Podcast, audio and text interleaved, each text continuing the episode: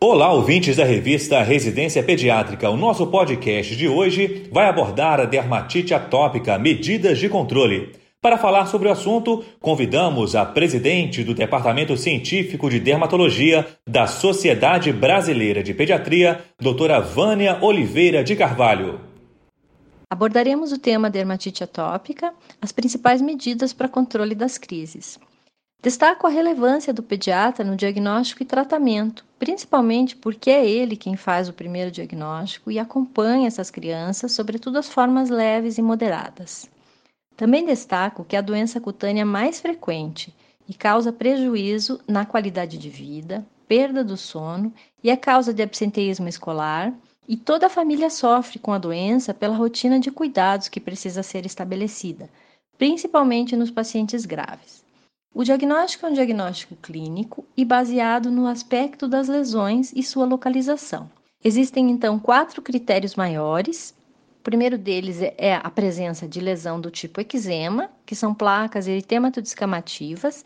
No lactente, elas se localizam na região malar e região extensoras de membros.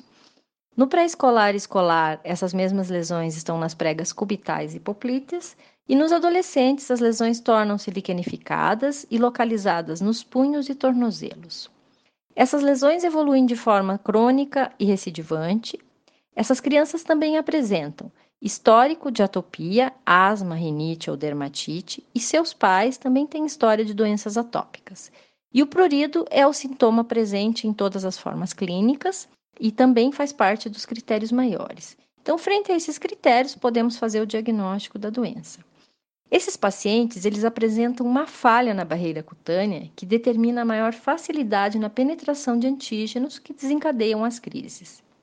E ainda um sistema imune que responde com inflamação, principalmente às custas do linfócito TH2. Desta forma, o controle das crises passa pela educação do paciente sobre os fatores desencadeantes e a restauração da barreira cutânea que está falha.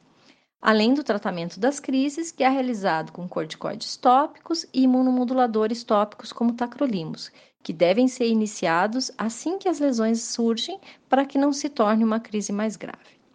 Então, entre a principal, uma das principais medidas de controle da doença é restaurar a barreira, porque vai diminuir a quantidade de crises. Para isto, o banho deve ter uma duração de no máximo 10 minutos e ser realizado com água morna. Devem ser utilizados sabonetes com pH ácido, porque o pH da nossa pele é ácido.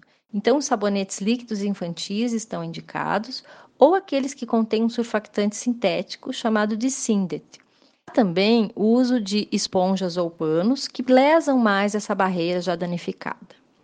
Após o banho e dentro dos primeiros três minutos, é necessário passar hidratantes hipoalergênicos de forma generosa e pode-se hidratar mais vezes ao dia, sobretudo quando a pele está seca, o que é muito frequente, deve ser hidratado mais vezes ao dia. Mas nos primeiros três minutos após o banho, isso ajuda a reter o hidratante, então isso deve ser mantido mesmo nos períodos intercrises, justo para evitar as crises. Deve-se evitar também o uso de roupas sintéticas e de lã, que pelo próprio roçar podem desencadear crises. Cuidado com amaciantes nas roupas, então devem se realizar um enxágue duplo das roupas e evitar sabões perfumados. Não utilizar perfumes e maquiagens. Eliminar a poeira doméstica, que também é fator desencadeante de crise. Evitar ambientes muito quentes, mantendo sempre o quarto fresco e ventilado, porque as mudanças de temperatura também podem desencadear crises. Também o estresse emocional é fator desencadeante importante e, quando necessário, essas crianças devem ser encaminhadas para psicologia para acompanhamento. É preciso educar o paciente com paciência, explicando todos esses fatores e essas mudanças nas rotinas, sobre o caráter crônico e recidivante, assim evitamos que os pais se sintam culpados por todos os surtos inflamatórios que seus filhos têm. Também é de suma importância tratar as crises o mais precoce possível, com o uso de corticoides tópicos nas áreas inflamadas ou imunomoduladores tópicos, sempre a fim de controlar as crises.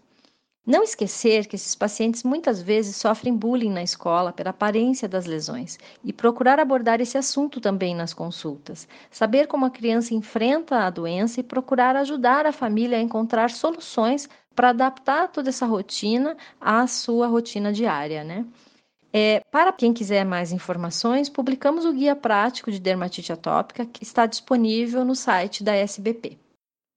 Essa foi a doutora Vânia Oliveira de Carvalho falando sobre dermatite atópica, medidas de controle. No próximo programa, abordaremos o tema febre no dia a dia do pediatra, com o presidente do Departamento Científico de Pediatria Ambulatorial da Sociedade Brasileira de Pediatria, Dr. Tadeu Fernandes. Até lá!